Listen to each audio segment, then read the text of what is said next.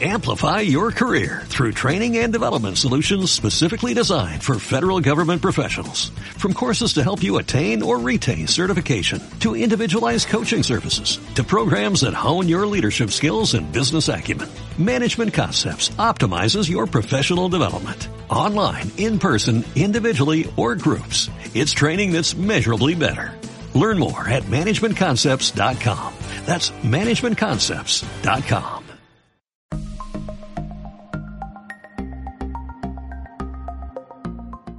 Hola, ¿cómo están? Soy Hugo Sáenz del Centro de Inteligencia Familiar y bueno, dándole la bienvenida a este podcast. Estoy aquí con Tania Vázquez, psicóloga, una experta pues en el tema de eh, trabajo con niños, niñas y adolescentes. Y bueno, pues traemos un tema muy interesante también, el tema de los adolescentes. ¿Qué onda con los adolescentes? ¿Qué está pasando? Eh, es un tema que nos preocupa mucho a los papás, ¿no? ¿Qué tenemos que hacer? ¿Cómo les tenemos que hablar? Eh, ¿Son realmente, decía un amigo, son adolescentes o son aborrecentes? Eh, ¿Qué onda? ¿Qué pasa con ellos? ¿Son seres traídos de otro planeta? Pero, pues antes que eso me gustaría que pensáramos, ¿te acuerdas de cuando eras adolescente, Tania? Hola, buenas tardes. Sí, pues sí, sí me acuerdo de cuando era adolescente hace poco, aparentemente. Este, pues una etapa un poco difícil, difícil en la vida de todo adolescente. Hay un chorro de cambios, hay situaciones nuevas. No eres ni adulto, no eres niño, entonces estás ahí cambiando intereses, cambiando situaciones. Pero también hubo cosas padres, ¿no? Es este, el primer amor, ¿sí? Los primeros besos, este, el primer apapacho de una chica, eh, cosas que nos pasan a los adolescentes y, que, y se quedan ahí para siempre, para siempre, ¿no?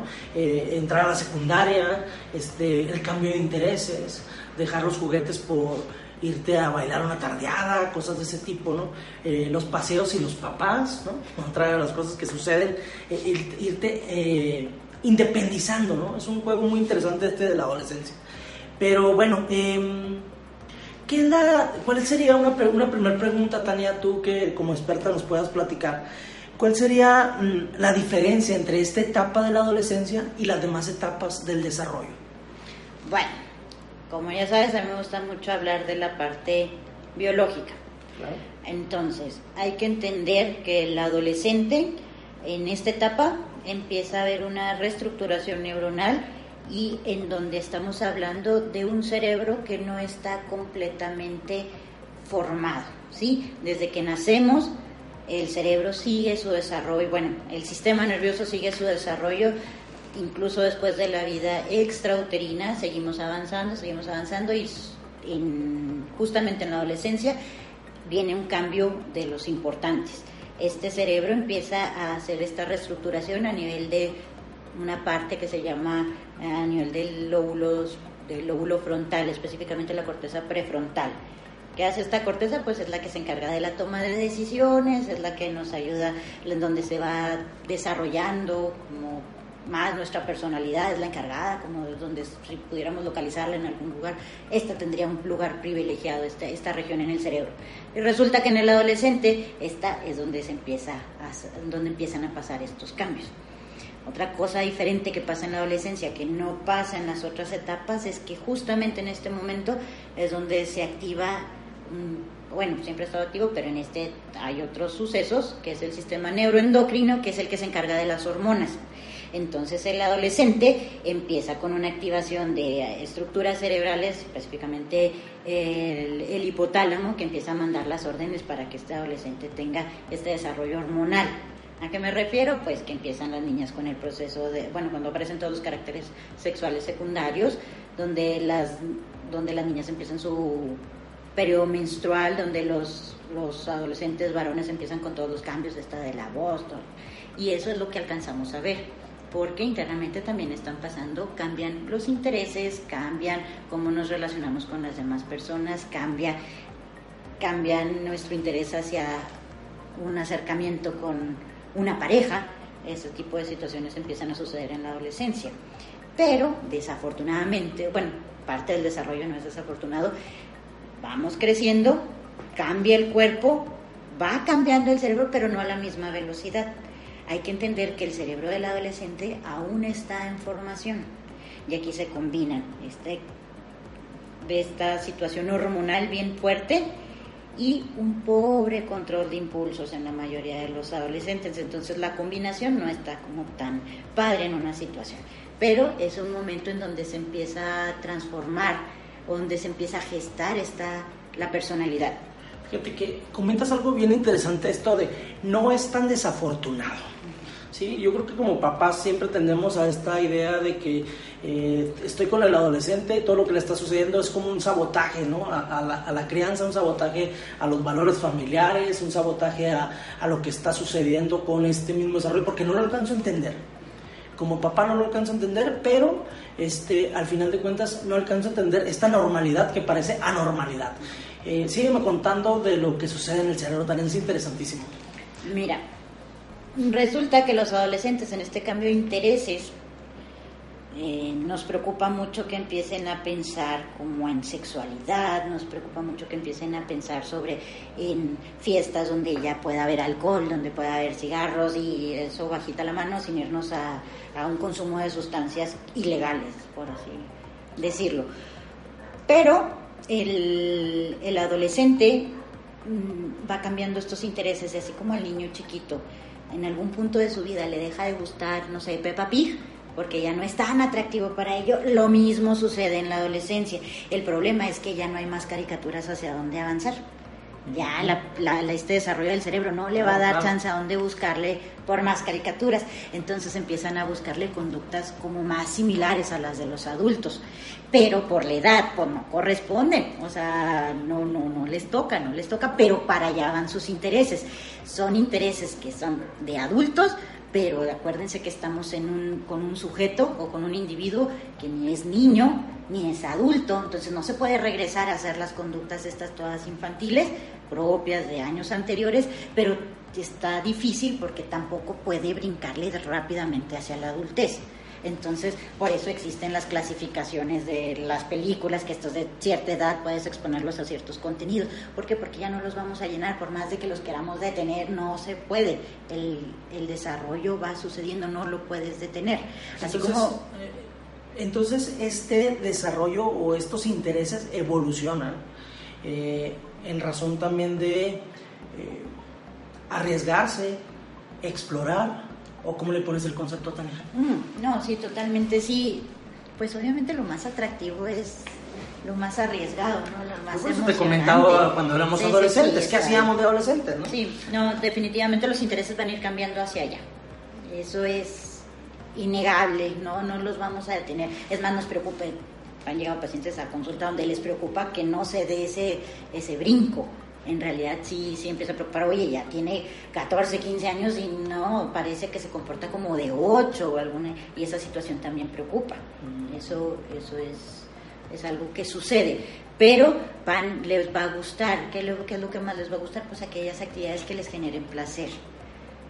Entonces todas aquellas actividades que son placenteras las van a estar buscando. Y eso no nomás a los adolescentes, a cualquier ser humano incluso si nos vamos más a, incluso a animales, todo aquello que genere placer lo vamos a tender a repetir.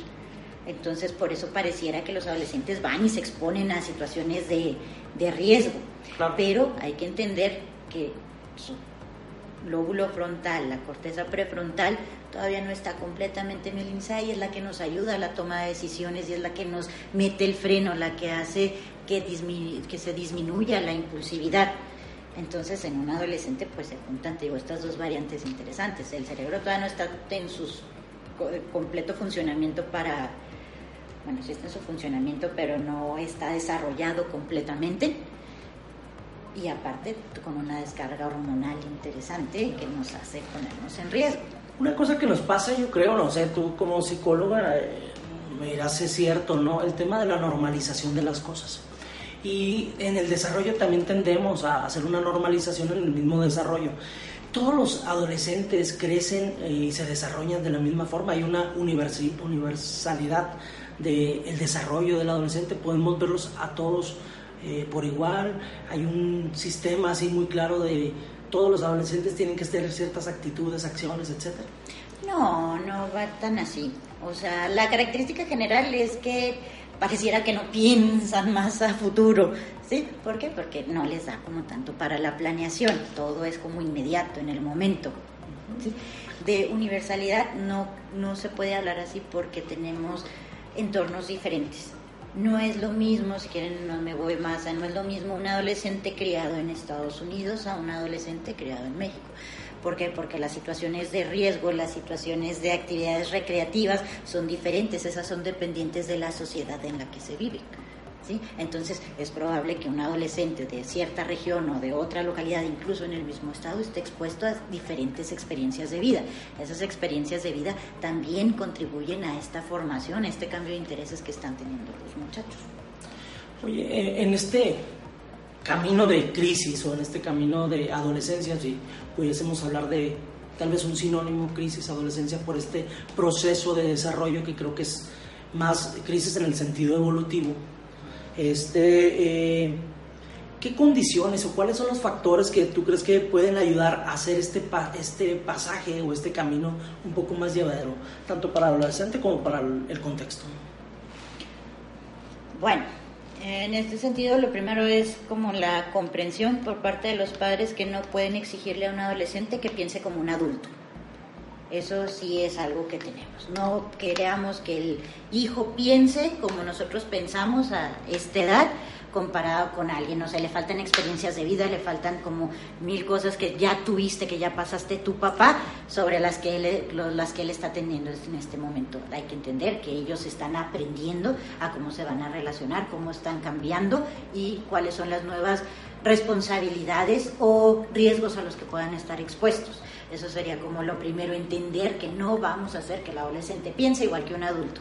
Por más claro y evidente que sea para el adulto, para el adolescente no lo es, él está metido en su onda, en sus intereses, por eso, ay, lo más importante son los amigos, sí, efectivamente, y pareciera que la familia ya no le importa, pero pues sí, sí le importa la familia, sabe que ahí está, pero lo más, que él está formando una personalidad.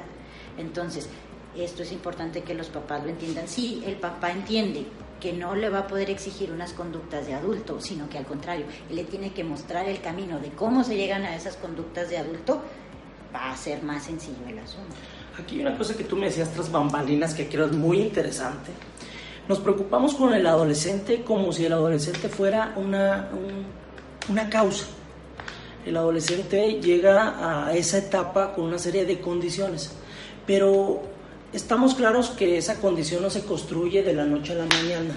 Hay un proceso de evolución en la conducta que viene a sumarse pues a todas estas cuestiones biológicas y fisiológicas que ya comentabas al principio. Creo que son muy interesantes, ¿no? que lo comentaras también. Por ejemplo, ahí es importante, sí pareciera que el mundo se vuelve un caos cuando el muchacho se hace adolescente y parece que nos cambiaron al hijo. Pero algo que tenemos que tener muy en claro es que si bien sí se está cambiando la personalidad, sí se están asentando, hay una reestructuración a nivel neuronal, están las hormonas, todo el comportamiento va a cambiar, hay algo que no cambia, que es toda la esencia, que como el voto de confianza tanto para el adolescente como para el padre de familia ejerciendo su crianza, es el hecho de que ya le fueron insertando un sistema de valores, de principios, de conductas, de situaciones conductas aceptables y las de plano no aceptables para una familia en específico. Entonces, todo esto, el adolescente se empieza a trabajar pues desde que, desde que nace y va llega y nos cambia. ¿Qué, ¿Cómo lo podemos proteger a este adolescente? Pues con toda la creencia que se hizo previa. Sí, en la adolescencia vamos a tener dificultades, pero tenemos ahora sí que un bagaje que, que ya viene acompañando al muchacho, ya, ya, le, ya le insertaste cómo funciona tu familia, digo, esta onda de los principios y valores ya están, que el niño vea que los adultos respetan reglas, que tienen una relación cordial, que sí hay pleitos y hay de todo, pero cómo se solucionan eso ya lo ha ido aprendiendo el muchacho.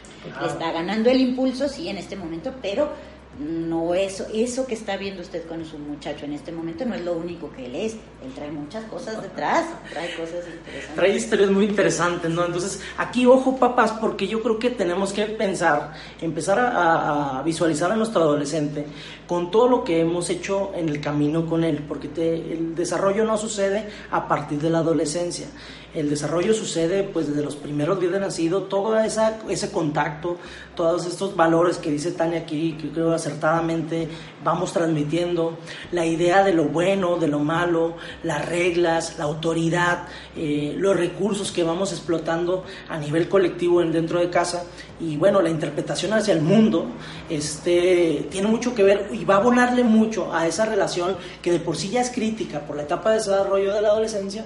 Eh, vamos a enfrentar como papás, ¿no? Entonces, eh, creo que es muy, muy interesante, Tania, este, pues el tiempo es muy limitado. Consejos para los papás, Tania, para trabajar o para convivir con el adolescente. Pues, ya, ya lo he mencionado antes, primero que nada, el, el entender, es básico, que no se van a comportar como ustedes. Eso no va a suceder. Él está buscando su identidad, él está haciendo. ¿Cuál es lo que le toca hacer al papá? Pues marcarle las conductas o evitar o tratar de dejarlo protegido para cuando esté expuesto a las conductas de riesgo. Eso sería como la, la, mejor protección que le podríamos dar. Algo que también es bien, bien importante es esta parte de que pues, los muchachos tienen que estar ocupados.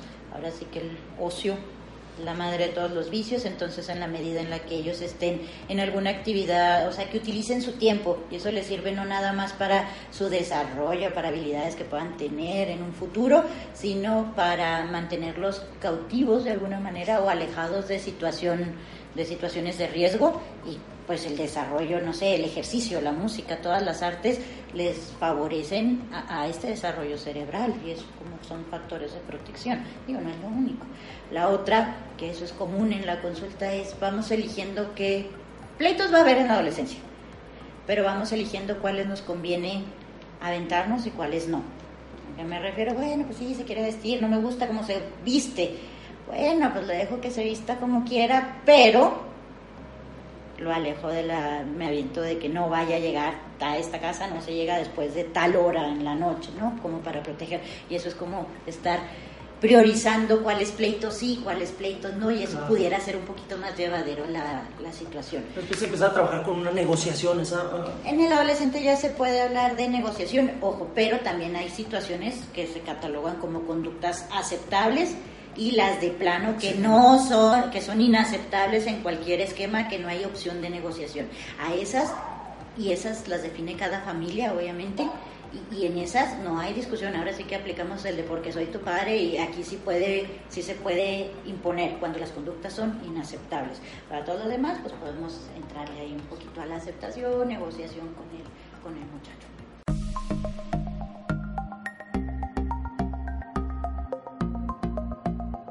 Gracias, un agradecimiento a ti, Tania, por eh, acompañarnos en este podcast y yo espero que nos acompañes con más entrevistas. Eh, nosotros en el Centro de Inteligencia Familiar estamos muy contentos de que nos hayas podido atender y bueno, sobre todo llevarles un mensaje a los papás, ¿no? que es un reto muy interesante el de trabajar con adolescentes, pero eh, al final de cuentas es responsabilidad de los, del mundo adulto tratar de que el camino sea un poco más llevadero. Bueno, los invito a que nos sigan escuchando en otras emisiones de este podcast del Centro de Inteligencia Familiar y que nos sigan en todas nuestras redes sociales. Y ustedes sugiéranos, sugiéranos temas que quieran que tratemos con alguno de nuestros especialistas en el Centro de Inteligencia Familiar. Amplify your career through training and development solutions specifically designed for federal government professionals. From courses to help you attain or retain certification, to individualized coaching services, to programs that hone your leadership skills and business acumen, Management Concepts optimizes your professional development. Online, in person, individually, or groups. It's training that's measurably better. Learn more at managementconcepts.com. That's managementconcepts.com.